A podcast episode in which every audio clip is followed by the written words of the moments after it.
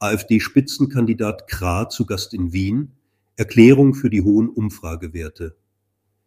Die AfD ist seit Monaten die am stärksten wachsende Partei in der Bundesrepublik Deutschland. Keine andere Partei wird derzeit so häufig und täglich mehrfach in der Presse erwähnt.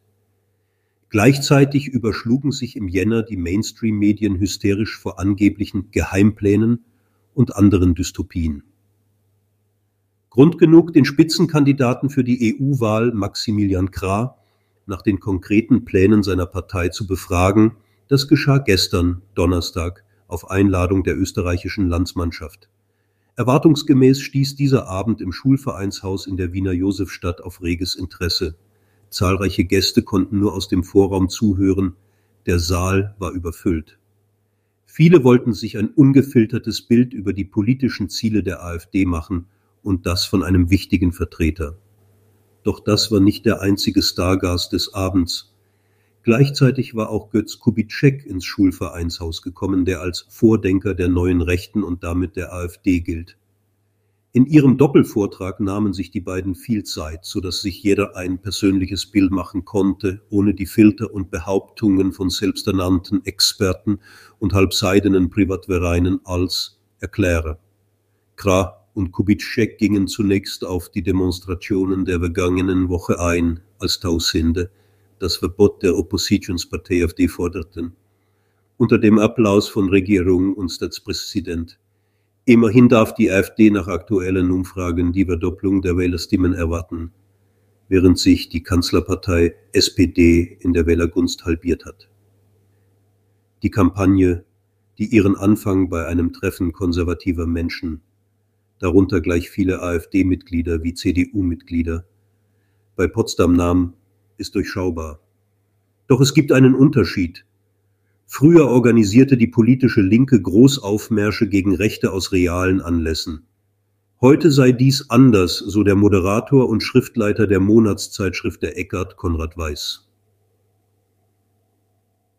Kubitschek erklärte, dass heute Kampagnen gar keiner wirklichen Anlässe mehr bedürfen, es reiche die virtuell erzeugte Realität, die heute eine enorme Wirkmächtigkeit zeigt.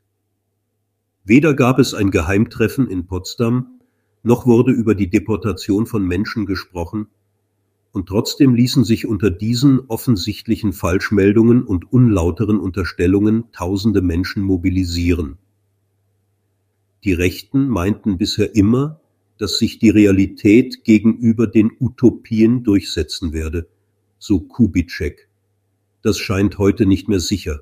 Kubitschek wir müssen der Realität auf die Sprünge helfen, weil sie nicht mehr automatisch gewinnt. Wie? Indem wir Medienarbeit betreiben, das Vorfeld stärken und auf die Menschen zugehen. Der Jurist Krah ergänzte, dass unsere Demokratie heute nur noch ein Verfahren sei, aber keine gelebte Volksherrschaft. Denn echte Demokratie bedingt, dass alle auf Basis gleicher Voraussetzungen politisch mitmachen können. Doch heute gäbe es bei den grundlegendsten Aspekten des Lebens gar keine gleichen Voraussetzungen. Während es für die Rechten nach wie vor nur zwei biologische Geschlechter gibt, ist das auf der linken Seite ganz anders. Nicht einmal darüber gibt es noch Konsens.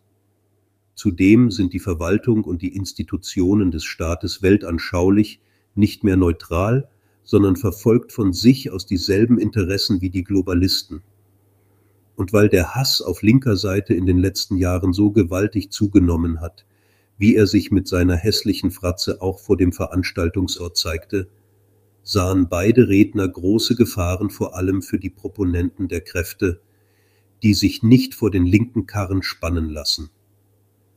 Sie meinten, doch angesichts dieser vielen Verwerfungen gibt es Hoffnung, zeigte sich Krah überzeugt.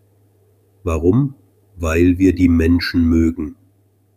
Den Blick in den überfüllten Saal werfend unterstellte er, dass einem Grünen die Veranstaltung zuwider wäre.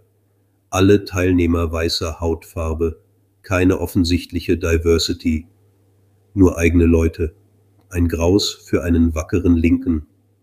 Denn sie mögen die Menschen einfach nicht, wie sie nun einmal sind. Für die Rechten sind die eigenen Bürger Teil des Volkes, indem sie einen Wert und eine Verantwortung einnehmen. Sie bringen daher den Bürgern per se Wohlwollen und Freundlichkeit entgegen.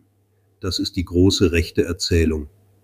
Du bist wertvoll, weil du Teil eines großen Ganzen bist. Als Spitzenkandidat für die EU-Wahl im Juni betonte Gra die Wichtigkeit von politischen Allianzen in Europa. Angesichts der Verschiebung der Gewichte in der geopolitischen Auseinandersetzung 1,4 Milliarden Inder, 1,4 Milliarden Chinesen, plädierte er für ein nach außen einiges Europa. Allerdings repräsentiert die jetzige Europäische Union EU nicht jenes einige Europa, das die Europäer und die Rechten wünschen. Aktuelle Nachrichten zum Lesen finden Sie auf unzensuriert.at oder unzensuriert.de.